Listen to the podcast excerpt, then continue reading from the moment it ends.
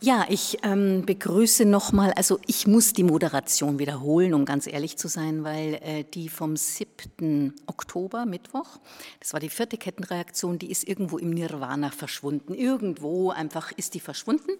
Und deswegen jetzt von außen nochmal das, was wir dann von innen dann gleich zusammen erleben, also das Podcast Nummer 4. Und zwar ähm, begrüße ich ganz, ganz herzlich die EOS Schopol und den Emre Akal.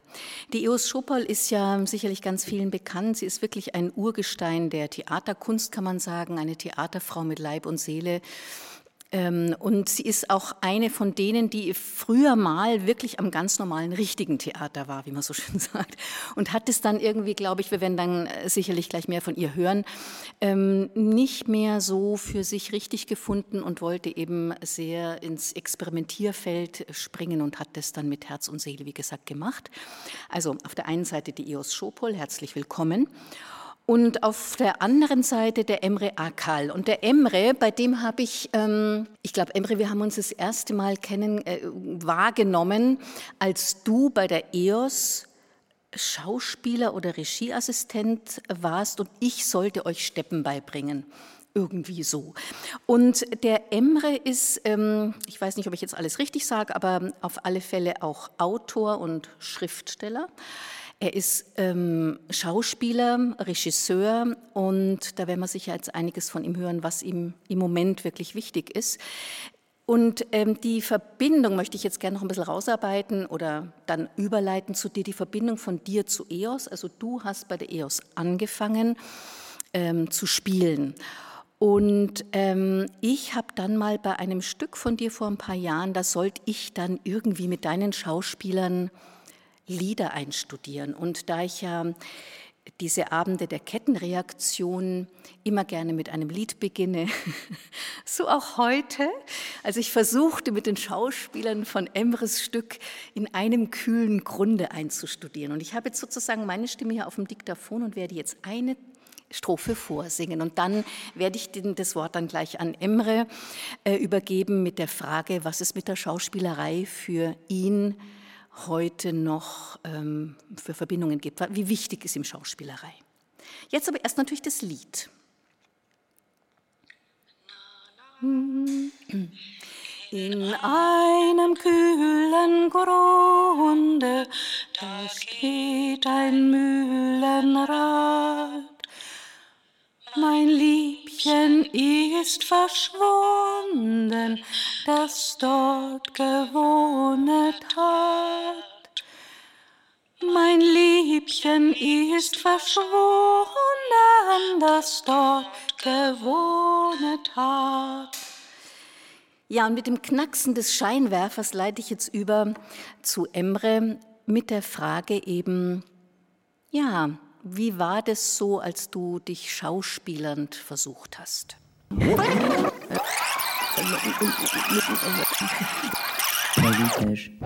Aufgrund von verschiedensten Dingen, zum Beispiel der Tatsache, dass ich immer für bestimmte Rollen angefragt wurde und ähm, oft zu Vorsprechen eingeladen hätte. Also gerne. Keine Ahnung warum. Und dann kam IOS und äh, hat mich zu einem Vorsprechen eingeladen damals und mich dann in drei oder vier Stücke mitgenommen. Und ich habe eben durch EOS eigentlich gelernt, wie man mit Menschen zusammenarbeiten kann und ähm, auf Augenhöhe und ähm, in Respekt und trotzdem ein, ein Stück äh, erschaffen kann, das hochkonzentriert und ähm, mit einer sehr starken Form auch verbunden sein kann.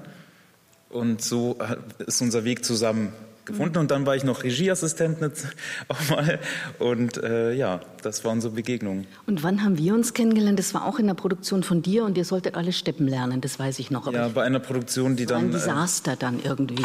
Zwei Tage, dazu, ne? zwei Tage vor der Premiere abgesagt wurde, weil die äh, Rechte nicht an uns gegangen sind und genau. wir dann einen Ersatz finden mussten. So. Ja, und wir bei das dir äh, Steppen gelernt haben. Also Ihr habt ein bisschen Steppen gelernt, also, genau.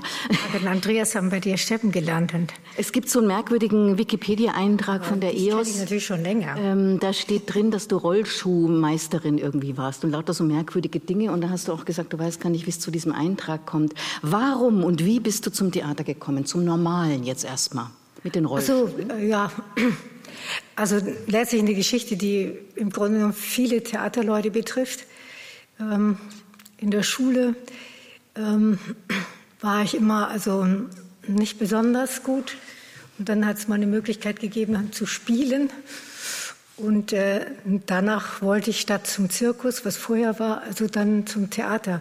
Weil da hatte ich dann mal äh, äh so, so einen frechen Engel gespielt und mit neun Jahren in, Baden-Baden. Und äh, danach dachte ich, ja, das ist gut. Also da muss ich äh, keine Diktate schreiben und so, weil es nicht so toll war bei mir, weil ich so äh, Legasthenikerin bin. Und ähm, ja, und von Stund an, also war das Theater letztlich so der Weg. Und äh, warum bist du aus diesem sogenannten normalen Theater, ich meine, das stimmt ja jetzt auch alles nicht mehr, das war dann in den 80er Jahren, also warum bist du da rausgegangen und, und hast da gemeint, in der freien Szene das Glück zu finden? Also das hat ein bisschen damit zu tun, dass ich in die Regie gehen wollte.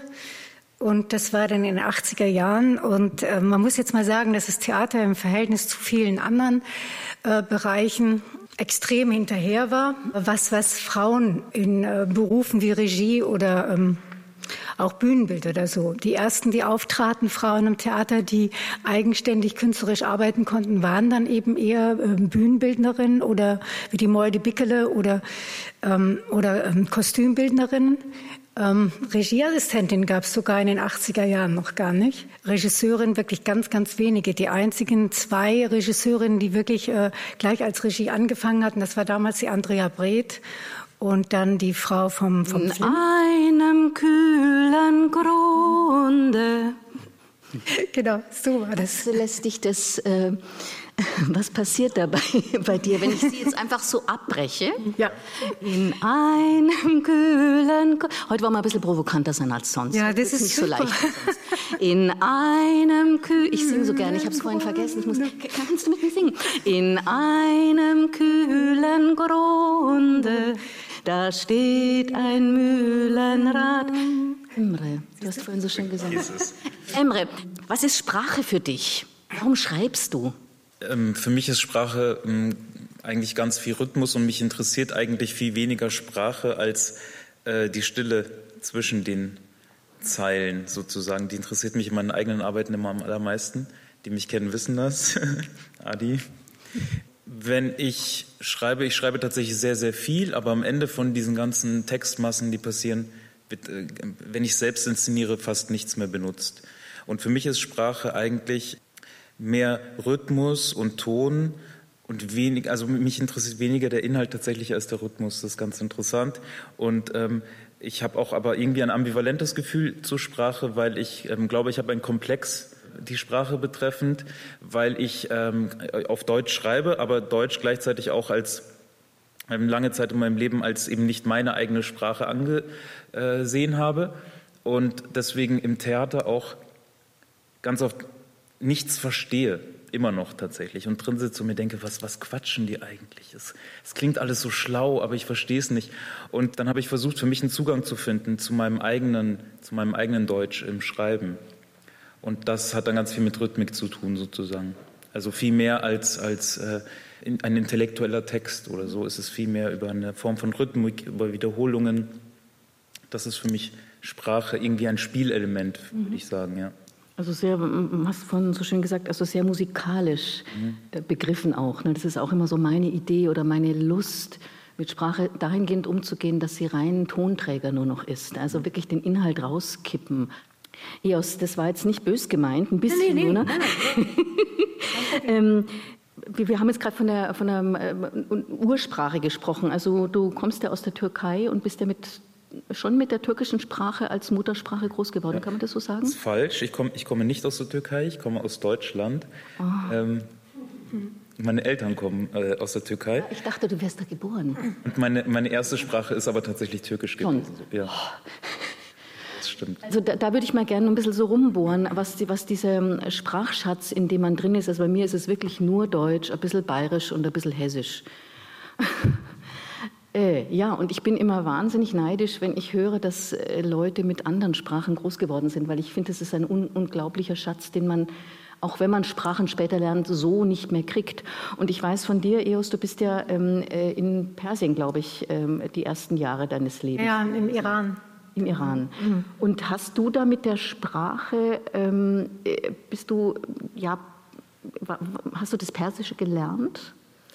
Naja, so wie man halt als kleines Kind, also von 0 bis 7, knapp bis 7, äh, war ich äh, in, in, dem, in, in Persien. Und wie man halt so, also er war auf keiner persischen Schule, mein Bruder war auf einer persischen Schule, äh, so wie man halt als Kind äh, das Persisch also aufschnappt von den, von den Menschen, die sich um uns gekümmert hatten, weil beide Eltern berufstätig waren. Aber es hat sich einfach als Klang bei mir festgesetzt. Und Sprache war dann eben so, wie jetzt auch ähm, Emre sagte, für mich also immer zwei, zwei Elemente. Die einen natürlich schon auch die Bedeutungen, äh, aber natürlich aber auch dieses Faszinosum, was ich bis heute habe, dass ich immer denke, das ist eigentlich wahnsinnig auf der Welt, wie viele verschiedene Sprachen es gibt. Und wenn du jetzt zum Beispiel sagst natürlich, dass du äh, nur die Dialekte kannst, weil ich finde einfach auch der äh, Dialekt einfach ganz, ganz großartig, weil mhm. da entsteht, da entsteht ja also letztlich äh, die Sprache, die wir auf dem Theater äh, haben, also Bühnendeutsch oder das, was so sogenanntes Schriftdeutsch ist, ist ja eigentlich eine künstliche Sprache, die gibt es ja gar nicht, also außer so ausgewählt. Und es ist auch sehr, sehr viel halt der Klang. Also für, für mich ist auch immer Sprache eben auch ein, ein Teil auch der Musik. Mhm. Also Rhythmus und Sprache auf der einen Seite braucht es nicht Bedeutung haben und dann natürlich finde ich es auch sehr faszinierend, dass es einfach auch äh, ganz verschiedene Bedeutungen bei bestimmten Klängen gibt, die sehr ähnlich sind. Also ich finde auch immer diese false words, was die Engländer immer sagen, ganz spannend, dass man denkt, aha, das, weil ich das kenne aus dem Deutschen, kann das vielleicht das und das haben. Just die, die, das Beschäftigen mit Sprache in deinen Inszenierungen, wir haben ja jetzt gerade von Emre gehört, möchte ich gleich noch ein bisschen mehr wissen mit diesem Bildhaften deiner Bilder. Das ist eigentlich gar nicht schlecht, das Bildhafte deiner Bilder. Bei dir ist, glaube ich, die Sprache sehr wichtig, oder in deinen Inszenierungen oder in deinen künstlerischen, äh, ja, da geht's. Man denn sagen, Theater-Performances oder ist es Theater, was du machst oder ist es Performance oder was ist es? Ich bin wahrscheinlich irgendwie zwischen sämtlichen Stühlen sitze ich, weil natürlich sehr, sehr, sehr, sehr, sehr vom äh, analogen Theater komme. Also das ist halt mein mhm. Weg und äh, da ist Text natürlich, also Dialog, wie Menschen in Dialog treten oder in Dialog treten können. Natürlich Sprache so wie in einem wie, wie man es also auch aus Filmen oder aus vielen anderen Bereichen kennt, also auch als Kommunikationsmittel in vielen Texten. Aber interessieren tut mich, hat mich auch immer sehr, sehr stark interessiert, wenn Leute mit, mit Sprache ganz anders umgehen, mhm. also mit Lauten und so. Und es gibt ja auch in der Literatur dann so ganz verrückte Sachen in den 20er oder 30er Jahren, die dann später in den 60er Jahren wieder aufgenommen worden sind, wo es wirklich eher um, um Laute, um, um so ein Erforschen, sagen wir mal, von Klängen und Sprache ist. Und wenn du jetzt eine neue Idee hast oder eine neue ähm, Arbeit machen willst, ist es so, dass du ein Stück findest und das dann bearbeiten willst oder schreibst du die Stücke oder entstehen äh, die in der Zusammenarbeit mit den Schauspielern? Was ist da so dein, deine Herangehensweise? Die Herangehensweise ist, äh, glaube ich, immer sehr offen. Dass ich, also sagen wir, vorher ist sie relativ determiniert. Das heißt, es gibt immer ganz bestimmte Themen für die ich mich interessiere oder ich denke, das, das würde ich jetzt gerne machen. Und dann äh, das, das Ensemble, was ich mir zusammensuche, dann in der Arbeit, dann ist es eine sehr offene Arbeit. Aber es ist richtig, dass ich ja so sehr, ähm, deswegen sagte ich vorhin auch zwischen, zwei, äh, zwischen sämtlichen Stühlen sitze in der freien Szene, weil natürlich es hat, äh, es sind immer auch gesellschaftspolitische Themen, die mich immer interessieren. Daraufhin habe ich dann also auch äh, mir Stücke rausgesucht und dann eben auch die entsprechenden Inhalte. Also wie das jetzt, äh, sagen wir mal, ähm, der Beginn von, von Theater, Fisch und Plastik, so heißt die Gruppe, die wir gegründet haben, äh, in, also Anfang 90. Und da war dann eben auch mal dieses Thema, dass, äh, dass ähm, eben, was weiß ich, die, die ähm, in, in Sollen und in, in Rostock kurz nach der Wiedervereinigung, also eben äh, auch wieder ganz starke rassistische Elemente äh, aufgetreten sind. Äh, türkische Häuser sind angebrannt worden, äh, Asylantenheime sind also auch also angezündet worden, Leute verfolgt worden. Das ist dann eben so ein Stück eben wie Rassen von Bruckner. Äh, eben, das ist das Politische, was dich sehr an, anzieht. Ne? Und also, habe dann mit, mit, mit Asylanten, die also die politische Thematiken oder brisante Themen. Dann zum Beispiel ja. solche Stoffe so zusammen montiert ja. haben. Ne? Ich habe gedacht, bei Fisch und Plastik, dass das daher kommt, die Fische schwimmen jetzt nur noch in Meeren mit lauter Plastikmülltüten, aber mhm. jetzt stimmt Gab's das wahnsinnig gut. gut. Da, da, da gab es das noch nicht. Da gab es noch nicht. Da sind die Fische noch in äh, gesunden Meeren geschwommen. Ja, genau. du hast mir, glaube ich, bei einem Gespräch gesagt, dass was ich bewundere und selber überhaupt nicht kann, du hast gesagt, äh, du hast Bild, total ziemlich fertige Bilder im Kopf mhm. und die animieren dich dann, das Ding äh, oder etwas auf die Bühne oder in den Raum oder wie auch immer zu setzen. Kannst du das mal so ein bisschen beschreiben, wie da dieser Gärungsprozess vonstatten geht? Ja, also es ist so eine ähm, Partitur, die ich mache, die tatsächlich aus Bildern besteht. Ähm, also das sind gemalte Bilder und dazu kommt dann ähm, Text der zu diesen Bildern passt und dazu kommt dann Sound, der zu diesen Bildern passt und ähm, so ergibt sich dann äh, im besten Fall, äh, und das ist aber keine fertige Partitur, mit der ich dann reingehe, sondern es ist so ein Grundkonstrukt irgendwie. Und äh, mit den SpielerInnen zusammen fügt sich das dann zu, äh, zusammen in diesem Prozess der sechs, acht Wochen, die man hat im besten Fall acht Wochen. Leider. Viel zu kurz für mich. Eigentlich bräuchte ich drei Monate. Und es ist übrigens immer politisch, aber nicht politisch im Sinne von EOS. Weil EOS macht Politik auf der Bühne oder hat ganz viel Politik auf der Bühne gemacht. Und ich, ähm, mich interessiert tatsächlich noch viel mehr die, die Abstraktion dessen. Ähm, Was ist das, Abstraktion von Politik? Mh, ich biete der EOS gerade Stoff. Ähm, das habe ich jetzt extra gemacht, EOS. Wir ich streiten uns morgen, ja. wenn wir uns wiedersehen. Ähm, die Abstraktion, und zwar, dass ich irgendwie versuche, eine Bildwelt zu schaffen, die zum Beispiel äh, mega putzig aussieht und ganz lieb. Und man sich als Zuschauer sitzt man da und denkt sich so, oh, das ist aber ganz schön lieb, oh, Knetmasse, das ist alles aus Knetmasse, ist das toll, so.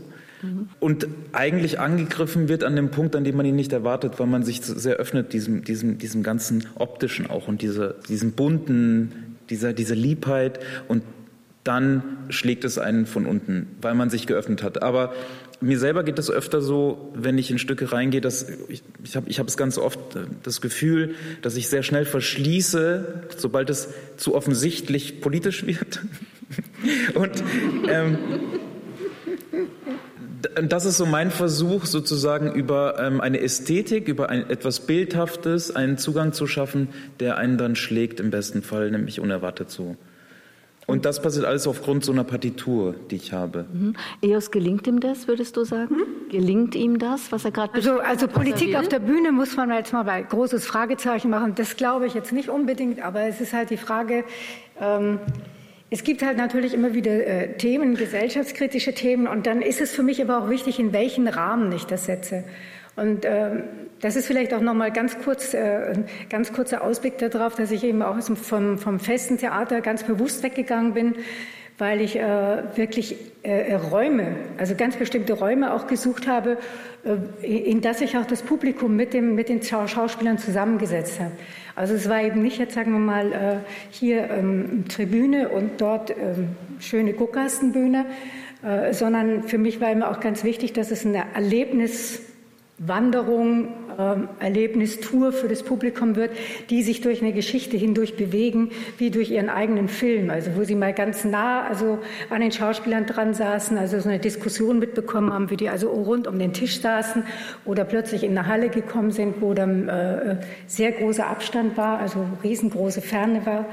Also sol solche Dinge waren für mich immer ganz wichtig. Also äh, welche Räume? Manchmal waren es eben auch Räume, die mit dieser Geschichte zu tun hatten, wenn es erlaubt worden ist. Also ich wollte zum Beispiel Rassen eben unten im Zist machen, also unter dem ähm, Königsplatz.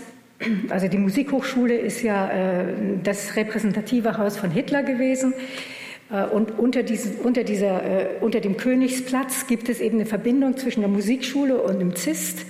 Also, und da gibt es ganz, ganz viele verschiedene Wege. Es gibt auch so einen Fahrstuhl von der Musikhochschule, die vom Zimmer von Hitler genau runterging in diesen, in diese, in diesen Schacht runter, wo der also flüchtet. Politisch. Und das waren, das waren also Dinge, die, die eben, ähm, also sowas hat mich dann halt auch interessiert, das irgendwie auch zu verbinden. Also wenn es politische Themen waren, dann fand ich das eben auch ganz schön, dass äh, eben München, äh, Hauptstadt der Bewegung, ähm, verschiedener Bewegungen, muss man dazu sagen, dass man da auch die entsprechende Räumlichkeit fand. Du hast jetzt gerade ähm, äh, immer die, die Vergangenheit genommen, äh, aber es ist, sind immer noch deine Themen, diese politischen. Und es sind unter anderem meine anderem. Themen. Ich habe auch ganz andere Sachen gemacht, aber es ist unter anderem, anderem schon, äh, es ist schon ein, ein Weg, aber es ist immer der gesellschaftspolitische Zusammenhang. Das heißt, äh, einfach auch eine gewisse Forschungsarbeit. Wie kann es dazu kommen? Oder also was, was, was bewegt uns? Und wie kommen wir da, äh, wie, wie entstehen. Denn ich, die, die Stücke, die ich mir dann aussuche, haben natürlich, die sind einfach so die Inspiration dazu. Und wie weit man die jetzt öffnen kann, äh, dann, ja. ist, ist eine Geschichte. Und dann ist eben für mich auch ganz, ganz wichtig eben auch immer der Raum gewesen, die verschiedenen Räumlichkeiten. Dass und, es also ein Ereignis in der Stadt war und nicht. Und äh, ihr, äh, ähm, Emre, gelingt ihr das? Jetzt gleich wieder den Ball zurück. Ja, ich würde, das, ich würde dem sogar widersprechen. Ich würde sagen, dir geht es nicht nur um Räume, dir geht es auch um Menschen. Mhm. Du bist die erste Frau in München, die schon oder die, die einzige Frau in München, die schon immer ein diverses Ensemble hatte, die schon immer mit äh, wirklich darauf geachtet hat, ganz penibel darauf geachtet hat, ähm, eine Diversität in einem Ensemble zu haben, das dir in der Presse ganz oft angekreidet wurde, obwohl du Menschen hattest, die vom Moskauer Staatstheater kommen und auch vom türkischen Staatstheater kommen und ähm, in der Presse immer geschrieben wurde, Eos Schopol arbeitet mit den Laien weil sie einfach nicht das perfekte Deutsch sprechen. So deswegen glaube ich schon, dass es dir auch sehr stark um den Menschen an sich geht und nicht. Also ja, ich sag ja, Politik ist ja sowas, was im Grunde genommen natürlich die zwischenmenschliche Beziehung betrifft. Also Heiner Müller hat immer gesagt, Politik beginnt zwischen den Beinen, und da hat er nicht ganz Unrecht. Ähm, was meint er damit? Um die, um was die, meint er damit? Hm? Was meint er damit? Damit meint er natürlich, dass, äh, dass äh, die, die, die Geschlechterspezifität, also zum Beispiel auch die Geschlechter eine ganz große äh, Rolle spielen, Machtverhältnisse in der Sexualität spielen eine ganz große Rolle. Auch das ist alles politisch. Das heißt, wenn Menschen überhaupt miteinander zu tun haben, er meint, es gibt nicht das Private und das Politische in dem Sinne als, als Trennung. Und das sehe ich auch so. Ein Punkt, den jetzt Emre angesprochen hat, den würde ich einfach zur Sprache auch dazu zählen. Das heißt, für mich war eben schon noch sehr, sehr früh äh, die Gesellschaft äh, extrem divers. Und ich habe mich immer gewundert, schon in den 80er Jahren, äh, dass wir überhaupt keine ähm, Menschen auf der Bühne hatten, die mit den Menschen, die auf der Straße sind, was zu tun haben. Also seit den, ähm, was weiß ich, Ende 50er, 60er Jahren auch ich bin da aufgewachsen, gibt es ja bei uns die, die Gastarbeiter in Ostberlin, die, also in Ostdeutschland die Vertreter, äh, die Vertragsarbeiter. Also es ist immer schon sehr, sehr viele Menschen, die bei uns zugewandert sind, die bei uns gearbeitet haben, geschuftet haben, die aber irgendwo nirgends aufgetaucht sind, also nicht, äh, nicht in den, in, den, in den Kulturbetrieben. Und dann kommt natürlich meine Liebe zu den verschiedenen Sprachen dazu, dass ich also immer ein Ensemble gesucht habe, wo, ähm, wo verschiedene Akzente und Sprachen auch aufeinandertreffen. Das hat mich immer enorm interessiert. Und das hat natürlich auch äh, sehr, sehr stark natürlich auch diese Themen bewegt, weil ich meine, die Bundesrepublik ist ein winzig kleiner Fleck, wenn man sich das anguckt. Wenn man dann natürlich Menschen hat, die aus Russland kommen, das ist ein Riesenland, oder Menschen haben, die aus völlig anderen äh, äh kulturellen Hintergründen kommen, andere Sprachen an, das hat eigentlich enorm, also man hat enorm gelernt. Also wir haben manchmal drei Monate zusammenarbeiten können. Das war ein Luxus, weil keiner was, also Geld gab es gar keins. Ich würde gerne noch ein bisschen äh, mit diesen Räumen, ähm, dass wir, dass wir nicht zu sehr jetzt irgendwo, nein, nein. also alles hier verhandeln. Äh, äh, ich bin ja auch so eine Raumsucherin und da, da treffen sich jetzt gerade so, ähm, also mich hat das immer sehr interessiert, weil man dachte, boah, jetzt hat sie den Raum wieder gekickt und ich weiß genau, dass du Räume hm. nicht deswegen suchst, was, was ich nicht mehr hören kann in den sogenannten ja, in gewissen anderen Szenen ein toller Event, ein toller Ort, wo du eine tolle Party feiern kannst oder ja, das tun wir jetzt dann auch auf dem Bahnhof setzen oder so, äh, weil du auch jemand bist, der, glaube ich, die Orte deswegen sucht, weil sie sein müssen, weil sie eine Notwendigkeit haben und das, das hat mir immer sehr gefallen und ich glaube, das ist irrsinnig konsequent bei dir. Das, äh, und, und, und also du gehst ähm, also und da berührst du sehr viel in mir, sehr viel, was zum Schwingen kommt. Also Orte zu entdecken, die da sind und die nicht gebaut werden. Ich meine, gut, du baust dann schon auch Sachen rein, aber die sind schon da und die, die benutzt du, um deine Notwendigkeit für deine Idee da reinzusetzen oder also rein zu werden. Genau, also eingebaut haben wir so gut wie nie was. Also Lucia genau. Nurzbecher, meine Bühnenbildnerin, und ich haben immer gesagt, man, man tut ein Licht hin oder sowas ja, meine ich, ne? Das, ja. dass man. Ja. Und jetzt zu Emre nochmal zurück. Also soweit ich deine Sachen kenne, so viel kenne ich ja jetzt gar nicht von dir. Du baust Kunsträume und du bist ein richtiger jemand, der eigentlich ins Staatstheater gehört, sage ich jetzt einmal, ein bisschen provokant. Ähm, weil da hast du Bühne, da haben wir eine schöne Bühnenbildnerin, viele Bühnenbildner und eigentlich, das ist ja nichts Schlimmes, ähm, aber eigentlich fühlst du dich da schon recht ja. wohl, oder? Also ich muss dazu gleich sagen, ich bin dazu gekommen wegen EOS, weil man muss jetzt auch mal begreifen, was es bedeutet, wenn man in einem Abbruchhaus ein Stück inszeniert mit 20 SchauspielerInnen, wo es eben keine Technik gibt, wo es keinen Strom gibt, wo, wo man bei minus 20 Grad manchmal einfach ohne Heizung diesen fucking Raum aufbauen muss. Kunst muss wehtun. Äh, und als, äh, als Schauspieler sowieso, aber auch als Regieassistent, ähm, das Licht, nämlich an der Sicherheitsschaltung, ähm, 20 verschiedene Räume gleichzeitig schalten muss, weil die Zuschauer bei minus 20 Grad alle draußen stehen und 40 Minuten lang auf dieses Haus gucken müssen und uns hassen. Doch, meine Freunde beschweren sich heute noch.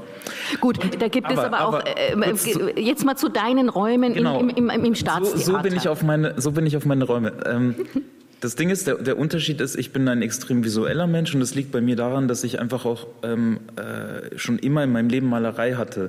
Das ist begründet auf meinem äh, Großvater und auch auf meinem Urgroßvater, die äh, Maler waren und ähm, aber auch Autoren und Theatermacher teilweise. Und ich bin sozusagen immer mit Bildern aufgewachsen. Das heißt, ich habe immer diesen Ausschnitt vor meinen Augen gehabt, mein Leben lang unterschiedliche Bilder, Gemälde. Und so funktionieren meine Stücke auch. Ich habe keinen Bock in einem ähm, ich, ich, beziehungsweise ich möchte nicht sagen, ich habe keinen Bock, ich finde es sehr großartig, aber ich selber kann es einfach nicht. Was ich kann, ist einen Ausschnitt zu sehen, ähm, und da drin eine neue Welt zu imaginieren. Und insofern bin ich total, da gebe ich dir vollkommen recht, ich bin da richtig spießig auch, weil ich gehöre, obwohl alle meine Kämpfe immer für eine Veränderung auch des Systems sind, aber total zu den Menschen, die gerne äh, dort sitzen, hier hingucken und rausfinden, wie, wie kann man da so eine Welt gestalten. Aber das Spießige finde ich gar nicht äh, negativ. Also ich komme ja mehr und mehr nach diesen jahrzehntelangen permanenten Verrichtens dazu, dass eigentlich das, das richtig Spießige das, das total Avantgardistische ist, ehrlich gesagt. Ich möchte jetzt wieder zurück zu den Räumen. draußen sind jetzt alle, die Kammerspiele des Resi, alle sind draußen jetzt und machen in ja, Luftschutzbunkern, genau. wo wir vor Jahrzehnten unsere Dinge gemacht haben, verstehst du? Wirklich ist ja auch okay, Jahren. sollen sie ja gerne, aber eigentlich ist der wahre Spieß der wirkliche Avantgardist. Ich muss dazu sagen, dass ich, diese, dass ich diese Räume aber auch in die, in die digitale Welt ausweite. Also wenn ich zum Beispiel ah, so digitale hm. Knetmasse-Stücke mache, dann... Ähm, Was ist das, ein digitale Knetmasse-Stück? Naja, das, ist, das, sind, das sind Stücke, die mit ähm, ähm, Virtual Reality Brillen entstehen, die ich mit meinem Zwillingsbruder und meinem Cousin zusammen mache, die Maler sind. Ähm, und wir erschaffen sozusagen ein Theater in der digitalen Welt über so, ein, so eine Brille und treffen uns in einem Raum, den wir dann gestalten, zu einem Stück. Aber das hat die gleichen Mechanismen und Parameter wie eine Bühne eigentlich. Mhm. Mit dem Unterschied, dass wir jeden Strich malen. Mhm. Also, äh, dann, also wir bauen im Digitalen aus Knetmasse einen analogen Raum im Digitalen sozusagen. Und ist es jetzt einfach nur, weil es Spaß macht und weil jetzt alles irgendwie digital sein muss? Oder hast du das Gefühl, dass es da dann auch, dass du da neue Welten erspürst, dass du da wirklich ähm, muss man das jetzt machen? Also als Junger, ich meine, du bist jetzt eine Generation jünger. Äh, Nein, ich meine, ich meine, das Ding ist, das, was alle machen, ist ja, dass man ähm, Videos hat. Also jetzt gerade in der Corona-Zeit hat man ja sehr, eine Million ähm, Streamings gehabt, Theaterstreamings über irgendwelche Stücke oder äh, Zoom-Stücke wurden gemacht und so weiter. Nee, und wir haben gesagt, das interessiert uns alles nicht. Wir wollen, wir wollen eigentlich mit was Analogen arbeiten. Und das war dann mhm. das Analoge im Digitalen. Mhm. So, und deswegen ist es nicht zu vergleichen mit irgendwelchen Streaming-Stücken, die live aufgenommen worden sind oder so. Und die erste Erfahrung jetzt aus diesen ähm, Experimenten, die ihr gemacht habt, hast du das Gefühl, das ist jetzt eine wirklich lustvolle, spannende Erweiterung ja. von, äh, von Raum und, und ja, absolut. Raum, Kunstraum. Also wir gehen jetzt sogar so weit, dass wir in dem nächsten Versuch, den wir machen, ausprobieren wollen, wie können wir es schaffen, dass ein, eine Zuschauerin im Zuschauerraum, so wie diesem, ähm, sitzt und das Gefühl bekommen könnte, in einem vollen Raum zu sitzen. Mhm. Über so eine Brille zum Beispiel. Das daran arbeiten wir jetzt gerade. Und das wäre dann sozusagen die Rettung für die Corona. Das Nein, das ist die Erinnerung. Das ist die Erinnerung. Man könnte auch die Erinnerung an Masse. Man könnte auch einen, einen, zum Beispiel einen, einen Club nehmen, ja, wo in dem Musik läuft und Menschen tanzen. So die Erinnerung an solche Räume, die jetzt einfach nicht mehr da sind. Und rettet es dann den Menschen, der die Sehnsucht nach dem anderen und nach der Masse ja irgendwie hat? Also ist das, ist das auch so, äh, glaubst du, dass man da über diesen Verlust hinwegkommen kann? Den man ja jetzt hat irgendwie? Ähm, ich würde, also ich bin dagegen zu sagen, den man jetzt hat, weil es bei jedem unterschiedlich ist tatsächlich. Also ich glaube, es ist diese Zeit hatte bei jedem andere Auswirkungen. Bei mir ist es zum Beispiel so gewesen, dass ich sehr produktiv sein konnte. Bei vielen anderen Menschen ist es, äh, hat es zu Depressionen geführt, was auch sehr selbst, äh, selbstverständlich ist. Ähm, ich glaube, man kann es nicht verallgemeinern, aber ich glaube, man kann zumindest zum, gemeinsam sich erinnern, das ist ja, das ist ja wie so ein kollektiver Verlust, den wir erleiden, dass man eben jetzt nicht mehr einfach am Wochenende in den Club kann oder hier in einem vollen Saal sitzt, der wahrscheinlich ganz voll gewesen wäre normalerweise. Normalerweise klar. So Kettenreaktion ist ja sozusagen der neue überzeugt. Das müssen wir noch schaffen, dass das wirklich, Aber, die Leute äh, müssen Schlange stehen davor. Ähm, ich ähm, wollte noch mal ganz ah, ja, kurz zu dem visueller Mensch sagen, äh, weil ich finde eigentlich das, was äh, nicht gehört. Äh, äh, zu visueller Mensch ähm, wollte jetzt noch geradezu sagen, genau das, was auch du gemacht hast und äh, ich ähm, gemacht habe, war ging gerade genau von dem visuellen aus. Das heißt, die Frage ist natürlich immer ähm, der Blick von vorne auf etwas, ne, was du jetzt sagst natürlich, was auch ein Bild betrifft natürlich, klar auch gemalt ist, und, äh, ähm, oder ob man eben äh, eine Statue betrachtet, ne, um die man rumgehen kann. Dann natürlich auch Räume. Für mich ist Architektur natürlich was, was ganz, ganz faszinierendes. Und äh, Architektur, in der Architektur muss ich mich bewegen. Ähm, und das waren die Architekturen. Zum Beispiel, du hast auch in der Lukaskirche eine ganz tolle Sache gemacht. Ich auch, Juden gegen Christen, oder beziehungsweise Christen gegen Juden in der Lukaskirche gemacht, wo die, wo die Diskussion der beiden Rabbis unten in den, äh, wo die Menschen sitzen, weißt du, in den, äh, in den Betreihen da waren äh, und, und die Leute irgendwie drumrum saßen oder so oder oben auf den Rängen was stattfand oder so. Also ich glaube, das ist genauso visuell. Äh, was du natürlich angesprochen hast, sind natürlich die, die Umstände, das heißt, ähm, da weiß ich jetzt nicht, wie es dir so geht. Die Umstände sind in München katastrophal, werden immer schlimmer. Das heißt, man kriegt keine Räume mehr, obwohl sie komplett leer stehen. Also bei der jetzigen Produktion, die ich gemacht habe, Herrenstraße 13, haben wir 40 leersteuernde Räume angefragt und wirklich 40 Absagen bekommen wegen des ähm, 16. Infektionsschutzgesetz äh, der, der Bayern. Also das, es wird einem sehr, sehr schwer gemacht. Also dann kommt die Lokalbau und so weiter. Also das ist nicht nur, dass man keine Heizung hat, die da ist, die man anstellen könnte. Äh, es, ne, es gibt wen, also das, das ist ähm, ein Punkt, der wird, es wird einem wahnsinnig schwer gemacht. Also. Da kommen jetzt auch wieder ganz viele verschiedene Dinge zusammen. Ich versuche nochmal wieder irgendwie einen, einen Faden reinzubringen. Ja, wie wäre es mit dem wunderbaren Zitat von Blaise Pascal? Das ganze Unglück dieser Welt ruht allein, kommt allein daher, dass der Mensch nicht ruhig in seinem Zimmer verweilen kann. Und die ganzen Räume, die du jetzt angesprochen hast, hatte ich jetzt gerade so diese Vision. Äh, dann setzt man halt in jeden Raum einen Menschen rein und der sitzt dann so vor sich hin und dann kann man eine Kamera hinstellen. Dann gibt es ja diese ähm, grässlichen Streaming-Geschichten, die ich, ich kann es nicht mehr hören. Also, dass jeder klassische Pianist aus seinem Wohnzimmer jetzt die Sonate spielt. Ich kann ja, das war jetzt auch ganz schön, aber so. Ähm, ja, Bilder, äh, Räume, Formen. Du hast vorhin von Formen gesprochen, dass die. Ich würde mal gerne noch ein bisschen was noch wissen wollen, noch mal weiter bohren mit dieser Partitur und wie dann die Dinge so entstehen bei dir. Und ähm, wenn du jetzt erzählst, dass du äh, diese, diese Landschaften, diese digitalen Landschaften versuchst äh, zu bauen mit äh, deinem Bruder und Cousin und um diese Masse oder viel Mensch noch zu erspüren, das finde ich auf der einen Seite wahnsinnig spannend und auf der anderen Seite denke ich mir solche Sachen, immer wenn ich so eine 3D-Brille auf den Kopf kriege, ich habe da irgendwann mal da, bei einer Ausstellung habe ich das halt dann auch gemacht und dann habe ich mir die Brille aufgesetzt und dann geht man wie so ein Zombie durch den Raum und kriegt irgendwas digital um die Ohren gepfeffert und dann denke ich mir immer, uh, ehrlich gesagt so. Uh. Ich bin old-fashioned, ne? Hm. Also ich muss sagen, als ich das erste Mal so eine Brille auf hatte, ähm, es war im Atelier meines Zwillingsbruders und ähm, ich war in einem Einführungsraum. Das ist ein Raum, in dem man lernt, äh, man, also man hat so Geräte in der Hand, die einem suggerieren, dass man etwas anfassen kann tatsächlich. So und dann lernt man da drin, dass man ein Glas halten kann, dann kann man das wegschmeißen, dann ist da ein Roboter, dann kann man mit dem tanzen und keine Ahnung und dann mm, ist, kann man an einen Ort gehen, der irgendwie ein, ein Strand ist und ein Meer und alles ist wunderschön und ich habe festgestellt, wow, diese Farben, das ist alles so schön. Und dann hatte ich dieses Ding zehn Minuten auf, glaube ich, oder 20, habe es runtergenommen und musste mich erstmal zwei, zwei Tage lang davon erholen, weil die Realität so blass ist. Die ist so blass im Vergleich zu dieser Welt. Und das hat mich schon sehr, sehr fasziniert. Und da bin ich auf den Gedanken gekommen, dass ich mir dachte, ich glaube, in Zukunft wird es so sein, dass wir alle irgendwo sitzen und dann in Urlaub fahren damit so. EOS, ist die Welt blass ohne dieses digitale Zeug? Ah, also da muss ich, da muss ich schon widersprechen.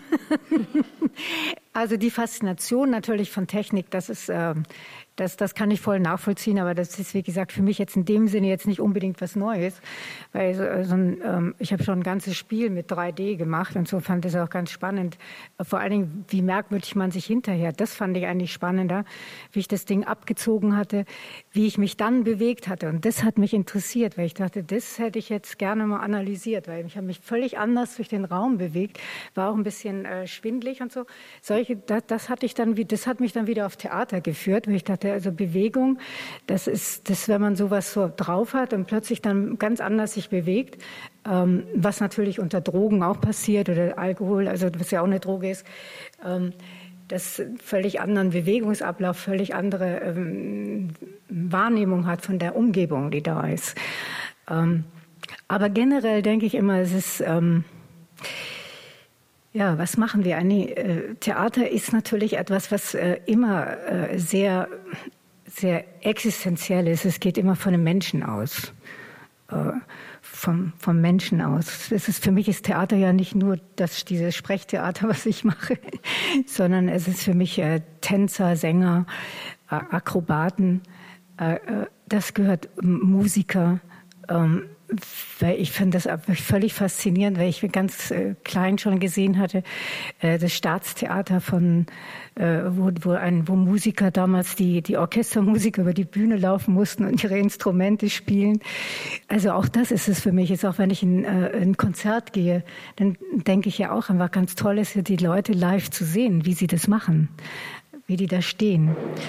Ähm. Und ich glaube, das stirbt nicht aus. Das glaube ich nicht, dass man das digital ersetzen kann, weil es äh, läuft ja schon die ganze Zeit. Also ob ich das jetzt dreidimensional oder, oder zweidimensional oder vierdimensional den, äh, sehen werde, mathematisch ist das ja möglich, ist sicherlich erstmal ähm, so ein Eyecatcher. Mhm. Emre, du hast ja mal gesagt, ähm, wir sind jetzt bei diesem analogen und dieses, ich sag gerne so Denkräume schaffen und die, die schaffst du eigentlich nur in einer Art und Weise, wenn der Mensch direkt da ist, finde ich, also nach wie vor, auch wenn ich vorhin so ein bisschen provokant dieses Digitale hier, hier durch, den, durch die Luft gewirbelt habe. Du machst ja, du, du, du schreibst, wie gesagt, und machst Regie. Warum, was fasziniert dich daran, ein Stück zu bauen und Regie zu führen? mit Menschen dann da umzugehen? Mhm. Also ich, ich würde, glaube ich, lieber über den Unterschied sprechen wollen zum mhm. Schreiben und Regie führen, weil bei mir funktioniert beides relativ ähnlich, weil der Prozess ist eigentlich der gleiche. Ich glaube, meine Regiearbeiten sind eigentlich Schreibprozesse mit dem Unterschied, dass ich nicht irgendwie ewig Zeit habe zu schreiben, sondern es geballt ist in diese sechs Wochen und ich deswegen lauter Krisen habe und nachts nicht schlafen kann. Der, der, der Unterschied ist der, dass beim Regieführen Menschen anwesend sind, die ab eigentlich dem ersten Moment der Begegnung, in, in, dem Konzeptionsgespräch zum Beispiel, schon alles über den Haufen werfen, was man bis dahin vorbereitet hat. Also im besten Falle. So. Und dann, dann hast du da plötzlich diese Menschen und die haben ihre eigenen Energien und ihre eigenen Sorgen, ihre Ängste. Äh, und damit umgehen zu müssen, finde ich, extrem anstrengend, aber auch sehr, sehr, sehr ähm, herausfordernd und schön. Merke auch, dass das ein Stück, das ich visioniert habe, durch diese Menschen etwas ganz anderes wird. Und das finde ich das Großartige. Und beim Schreiben sitze ich ganz alleine und das genieße ich auch sehr und schreibe und schreibe und schreibe und schreibe und ich bin der einzige Ansprechpartner in dem Moment den es gibt. So. Und das ist dann für mich so wie so eine Auszeit vom Regieführen, weil da habe ich dann irgendwie 30, 40 Stimmen um mich herum. Da spricht dann der Musiker, da spricht dann die Bühnenbildnerin, äh, da spricht dann, alle, alle haben auch eine Meinung natürlich, sollen sie auch, ist ja auch gut. Und da auf die eigene innere Stimme zu hören auch, die einen ja irgendwo auch anleiten sollte, ist nicht so einfach. Deswegen bin ich beim Regieführen, mag ich sehr den kollektiven Prozess, der nicht, der manchmal besser funktioniert, manchmal weniger. Ähm, und beim Schreiben so dieses ähm, tatsächlich auf mich zurückgeworfen sein. Mhm. Wie wählst du deine Leute aus, die mit dir ein Stück erarbeiten sollen? Was sind da so Kriterien, damit es funktionieren kann, diese Landschaft, die du gerade so ein bisschen beschrieben hast, wie das ja. äh, im besten Fall sich mit allen zusammenbaut? Also ähm, da gibt es zwei Punkte. Der eine ist, man kennt sich schon, hat schon miteinander gearbeitet, das ist super. Das ist perfekt, dann ist ein Vertrauensvorschuss da, man, man, man kann sofort loslegen. Dann gibt es die dumme Variante, die ist, weil man Leute kennenlernt und die haben dann da und da schon gespielt und da und da schon gearbeitet und man denkt sich, ja, cool, mache ich, ähm, nehme ich gleich mit und stellt dann erst fest, scheiße, ich hätte die Person besser kennenlernen müssen oder sie mich. Ich glaube, also ich wähle, also ich habe jetzt keine Vorsprechen in dem Sinne, sondern ich habe, wenn dann, ähm, ein gemeinsames Arbeiten, um rauszufinden, ähm, können wir unsere Sprache verstehen gegenseitig. Und das ist etwas, was ich übrigens von EOS habe, weil EOS das genauso macht. Also EOS kann man sagen, ich komme, ich habe keinen Text gelernt, sorry, äh, was mache ich? Und sie sagt, ja, ich schicke dir was, komm und erzähl mir den so. Und so haben wir uns auch kennengelernt. Und, da, und, und das führe ich weiter. Ich versuche eigentlich ähm, zu verstehen, wie, ja, die, die Sprache zu verstehen von, von so einem Menschen. Mhm. Also könnte diese Person mich verstehen? Könnte ich sie verstehen. Und du hast mir mal irgendwie gesagt, ich durfte ja bei zwei Arbeiten von dir so ein bisschen Stimmarbeit mit den Leuten machen, wobei die dann auch überhaupt nicht gesprochen haben. Das fand ich sehr lustig, dass ich da den Stimme arbeite und dann wurde aber überhaupt nicht gesprochen. Da muss ich dann gar nicht, ist das jetzt gegen mich, weil ich Scheiße gebaut habe oder nein, Schmarrn. Äh, und da hast du was sehr Schönes gesagt und da fühle ich mich mit dir wahnsinnig verbunden. Ich bin jetzt natürlich viel älter als du und ich sage einfach, ich will nicht mehr mit Leuten arbeiten, die mir nicht gut tun. Das können tolle Künstler sein, tolle Menschen sein, aber es tut mir nicht gut. Und ich habe sehr, sehr lange gebraucht, bis ich das gecheckt habe. Und da mache ich lieber bei einer Sache nicht mit, weil ich einfach aus irgendwelchen Gründen leide oder unglücklich bin und einfach, ja, leide. Und ich glaube, sowas, du hast es ein bisschen anders formuliert, aber ich glaube, bei dir. Ähm, Nein, das ist mein Wunsch. Ist der Wunsch. Aber die Realität ist ja eine andere. also wenn du an ein Theater kommst und da sind schon Leute da und ähm, da musst du, du musst mit Leuten arbeiten, die schon. Ja, aber jetzt sind wir ja noch in der, hast du ja auch selber gesagt, du suchst ja deine Leute. Genau, also, also in den Projekten, in denen ich Leute suche, ja, absolut. Da ist es ja auch so, dass du sagst, Mensch, die, die Atmosphäre, es kann äh, knallen und machen und tun und man, natürlich ringt man um, um Anerkennung ja auch der Schauspieler ja eh. Äh, der normale gibt es ja gar nicht mehr zum Glück. oh Gott, das muss ich aufpassen, was ich sage. Also es gibt sie noch, die normalen Weisungsgebunden heißt immer in den Verträgen. Weisungsgebunden. Ich meine, hm. Doch, das gibt es. Gibt es noch, ne? Es gibt es. es naja, das, das schulische Ausbildungsprinzip bereitet die Menschen ja auf dieses System vor. Immer noch? Und immer noch. Ähm, leider immer noch, ja. Mhm. Und ähm, es passiert, es ist mir tatsächlich auch oft passiert, dass dann SchauspielerInnen vor mir standen und gesagt haben, ja, sag mir doch jetzt, was ich machen soll, drück mich doch in die Ecke so lange, bis ich nicht mehr kann. Lass mich leiden, ja, ich bring's dann. Schrei mich doch mal an und so. Das Nein, ja, das, sei böse. Das habe ich alles erlebt, klar. ja. Eos, bei dir die Auswahl der Leute. Äh, gleiche also, Frage. Das, was also, er gerade erzählt, das habe ich nicht erlebt im Theater, sondern ich komm, bin gerade in die, die, die, Zeit reingewachsen, äh, wo, wo man äh, sehr, sehr, also wo man als Schauspieler sehr, sehr stark also als, als Künstler gefragt war. Äh, und, und eher die Regisseure unten saßen und froh waren, dass wir so viel, so viel Fantasie hatten. Du wolltest gerade was fragen, sorry. Ja, das ist, das ähm, verbindet uns auch, dieses permanente Abdriften, das finde ich wunderbar. Blumen, die äh, nee, wie du so deine Leute ähm, zusammensuchst und holst und warum dann die und nicht die. Also was, was sind bei dir da so Kriterien? Natürlich, die müssen den Text dann können und irgendwie natürlich. Äh, Na, Text ist ja Text, Text ist eigentlich etwas, wo man nicht drüber sprechen muss. Das heißt, äh, ja, wichtig war mir immer, dass, ähm, dass ich halt vorgestellt haben, vorstellen konnte, was ich gerne machen will. Mhm. Die Leute, ja, entweder hatten sie was, also dass man sagt, okay, einfach, dass sie was haben und man hat zusammen gearbeitet. Mhm. Also so eine Art Arbeitsvorsprechen, also nicht ein ja. reines äh, Vorsprechen und dann Danke und auf Wiedersehen, sondern einfach irgendwie ein Arbeitsvorsprechen, damit der andere auch oder die andere auch die Möglichkeit hat, einen selber auch kennenzulernen. Mhm. Also es, ja, auch die Arbeitsprinzipien, ne? dass man sieht, kann man miteinander, versteht ja. man sich. Ähm, gut, und da waren jetzt zum Beispiel natürlich meine, mein, meine russischen Schauspieler, äh, die, die das gar nicht kannten, vorsprechen, gibt es in Russland nicht. Warum ähm, nicht? Weil die alle eine sehr gute Ausbildung haben und äh, eben im sozialistischen System, das war auch in der DDR so, äh, wurde keiner ausgebildet, der nicht, der nicht anschließend also äh, untergekommen ist. Mhm. Und das, so traf ich Jana. Die saß also irgendwie etwas äh, betrippelt auf, der, auf einer Treppe und sagte, ja, pff, das kennt, kennt, kennt ich nicht kennen, ja. Ähm, und äh, drückte, mir da, drückte mir dann so ein, ähm, so, so ein, ein, ein USB-Stick in die Hand und sagte, ähm, schau mal. Ja. Und dann habe ich mir das angeschaut und war völlig fasziniert, weil die hatte da so ein experimentelles äh, Tanztheaterstück in Kiew am Theater gemacht. Ne? Und ich habe das mir angeguckt und habe gedacht, na, also ich bin ja wahnsinnig, wenn ich die äh, Frau nicht engagiere. Scheißegal, ob die Deutsch kann oder nicht. Weil das war einfach ganz toll und so unterschiedlich. Also äh, dieses Vorsprechen finde ich ein, ein, ein, ich weiß nicht, also du hast das ja wahrscheinlich oft gemacht, weil du ja auch ähm, wirklich an vielen Häusern warst und Emre hat ja ein bisschen. Nee, ich habe es überhaupt nicht gemacht. Du bist gleich immer so genommen worden nach der Schule, oder wie? Ja, das war einfach eine andere Zeit. So, okay. Also ich habe es nur so ein bisschen mitgenommen, weil ich, ich passe ja auch in keine Töpfe rein und ich fand es immer ganz furchtbar. Entweder mache ich zu viel oder zu wenig. Ich weiß noch von einem entsetzlichen Vorsprechen bei Jan Fabre, da dachte ich mir, entweder Pina Bausch oder Jan Fabre, drunter tue ich es nicht. Beides mal grandios gescheitert. Bei der Pina Bausch schon an der Stange, weil ich ja sowas gar nicht kann. Und bei Jan Fabre sollte ich einen Text irgendwie spielen, weil er hat auch einen Schauspieler gesucht und ich hatte überhaupt nichts vorbereitet, weil ich mir dachte, ich bin eh so genial im Improvisieren und es war so peinlich, unfassbar. Ich habe mich so geschämt. Die Scham, ich würde gerne mit der Scham noch ähm, äh, über die Scham reden. Schämst du dich manchmal, Emre? Ja, ich schäme mich sehr, sehr oft. Ich schäme mich sehr oft und zwar in absurdesten Situationen, die manchmal sehr banal sein können. Ich schäme mich, ja, sehr oft. ich schäme mich, ja, ich mag das. Ich mag das.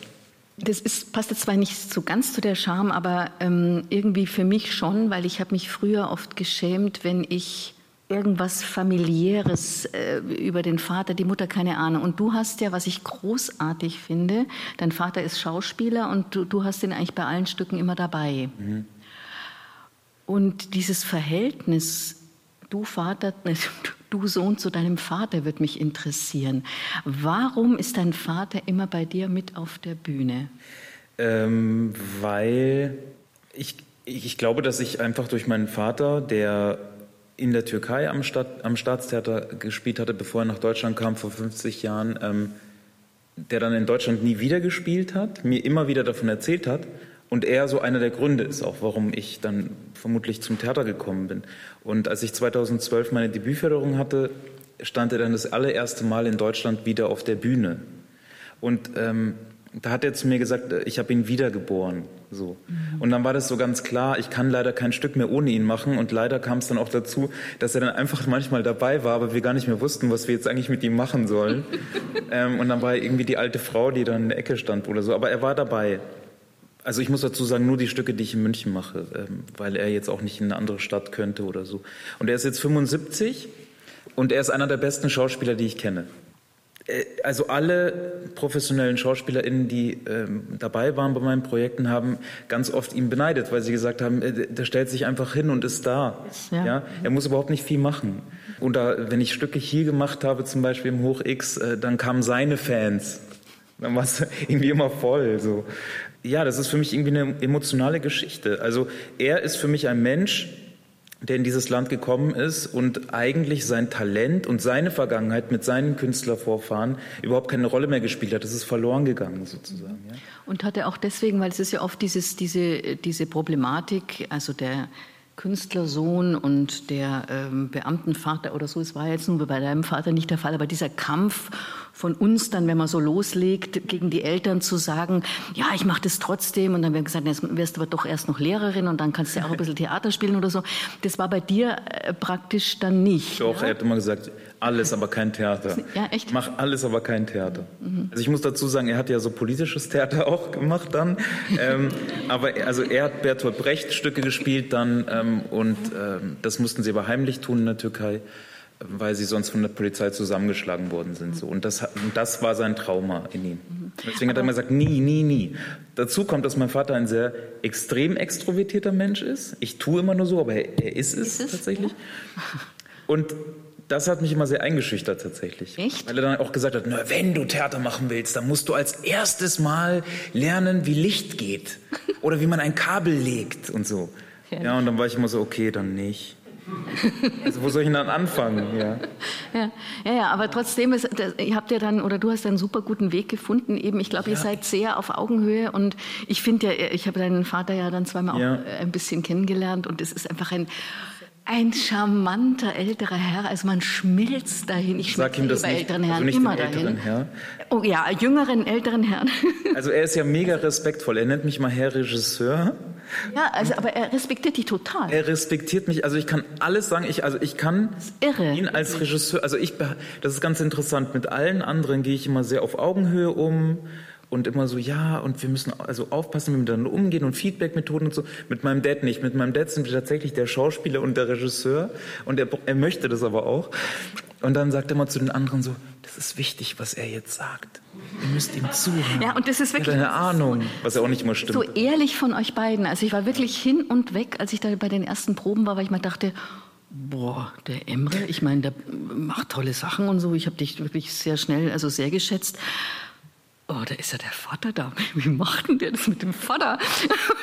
Und das war null Problem. Es war einfach, er war da und du warst da und eine unglaubliche Akzeptanz. Und äh, das jetzt nochmal so äh, zum Ende kommend. Äh, ich denke jetzt gerade an das schöne Gespräch, das wir im Vorfeld hatten, Ios, ähm, deine unglaublich schönen ähm, Dinge, die du über deine Eltern erzählt hast. Also auch die, da dieses eingebettet sein in die Welt und hineingeschoben werden, auch in künstlerisches machen dürfen. Ja. Wenn du da noch ein bisschen vielleicht von deiner tollen Mama äh, oder äh, äh einfach ein bisschen was noch erzählen möchtest, äh, was dich Na, da so trägt, eigentlich von ja, Anfang also, an getragen hat. Jedenfalls war das nie... Ähm das war jetzt nie ein, ein, ein großes Problem. Mein Vater war also sehr, sehr äh, theaterbegeistert. Äh, und ähm, da der Jahrgang 1901 war, äh, kannte er auch ungeheuer viel, also auch gerade zwischen den zwei Weltkriegen. Also dadurch habe ich also ganz, ganz viel äh, über meinen Vater, über eine Literatur kennengelernt, die dann ja erst in den 60er Jahren wiederentdeckt wurde. Auch Musik, auch Musik, also war der total, also gerade was so experimentelle Musik ist. Und er war eben sehr, sehr theateraffin Deswegen äh, hatte er nie etwas dagegen und äh, genau das Gleiche war dann eben auch ähm, meine Mutter, die ähm, ähm, zwar schon ein bisschen äh, Sorgen hatte, weil ich so wahnsinnig jung, das war damals einfach so, äh, äh, zum Theater kam, aber die das dann doch auch äh, unterstützt hat und auch gerade mich sehr unterstützt hat in der Zeit, in der ich in München gerade meine freien Sachen machen konnte, weil ich da auch noch einen kleinen, äh, kleinen Sohn noch zu versorgen hatte und die ähm, mich da extrem un unterstützt haben. Meine Mutter habe ich dann eben festgestellt, die ähm, Medizinerin war die eigentlich ihr ganzes Leben lang ähm, ihre Musik Musikalität gar nicht äh, kannte ich gar nicht so.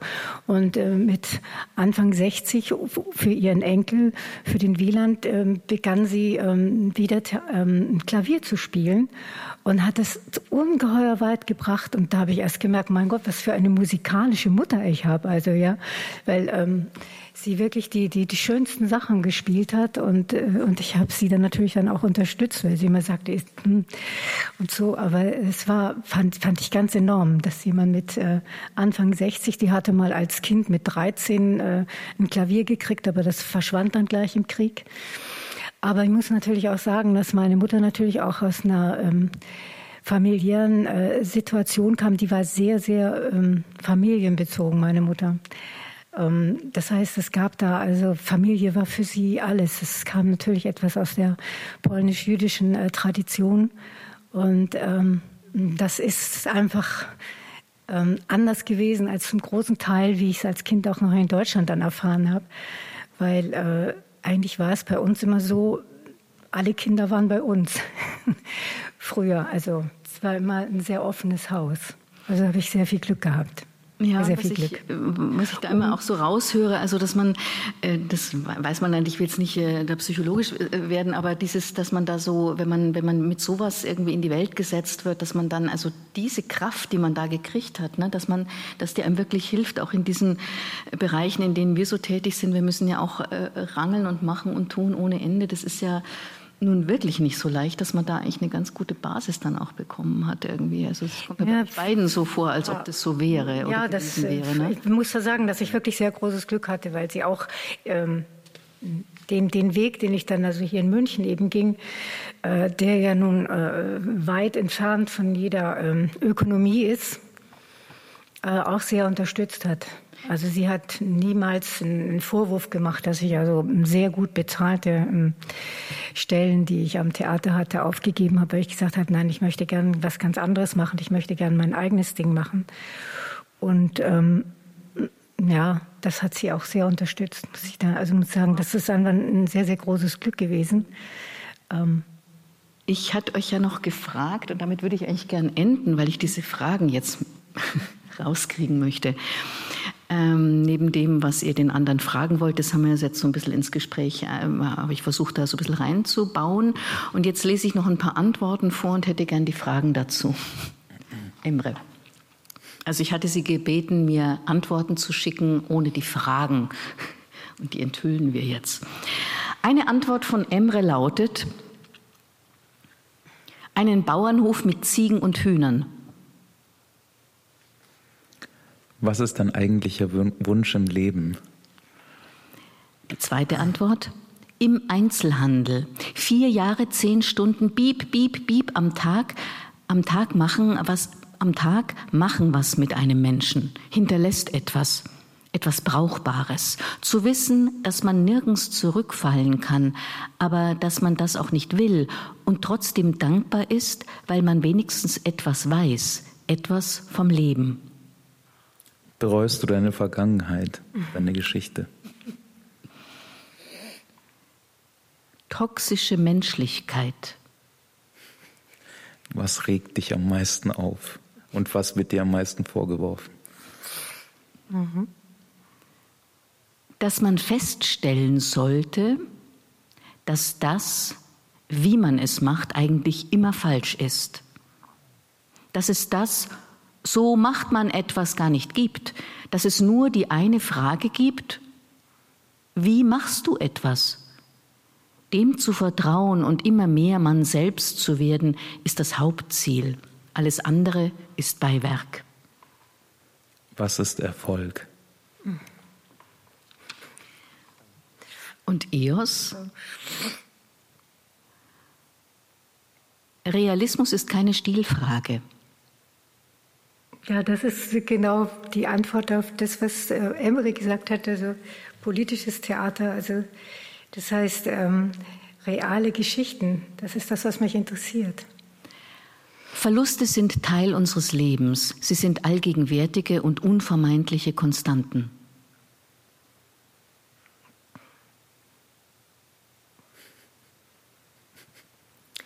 Ja, das ist eigentlich das, was ich ähm, was ich gerade lerne, also ähm, was ich auch über meine Eltern gelernt habe, das ist, ähm, wie man alt wird. Hm. Und meine Mutter hat immer gesagt, Eos, du musst daran denken, dass ähm, du dich jeden Tag von etwas verabschieden musst. Die Geburt meines Sohnes, der Tod meiner Eltern. Ja, die Geburt meines Sohnes war einfach das äh, größte, die größte Erfahrung also unmittelbare körperliche Erfahrung. Ähm, und das war auch der Tod von meinen beiden Eltern, weil beide Eltern habe ich das große Glück gehabt, dass sie bei mir zu Hause gestorben sind und dass ich sie im Arm halten konnte. Und die letzte Antwort von EOS, das könnte ein gutes Schlusswort sein. Danach geht es in die Bar, die Korken werden gezogen. Im Leben kann ich nicht von vorne anfangen. Im Theater immer wieder. Dankeschön. Danke dir.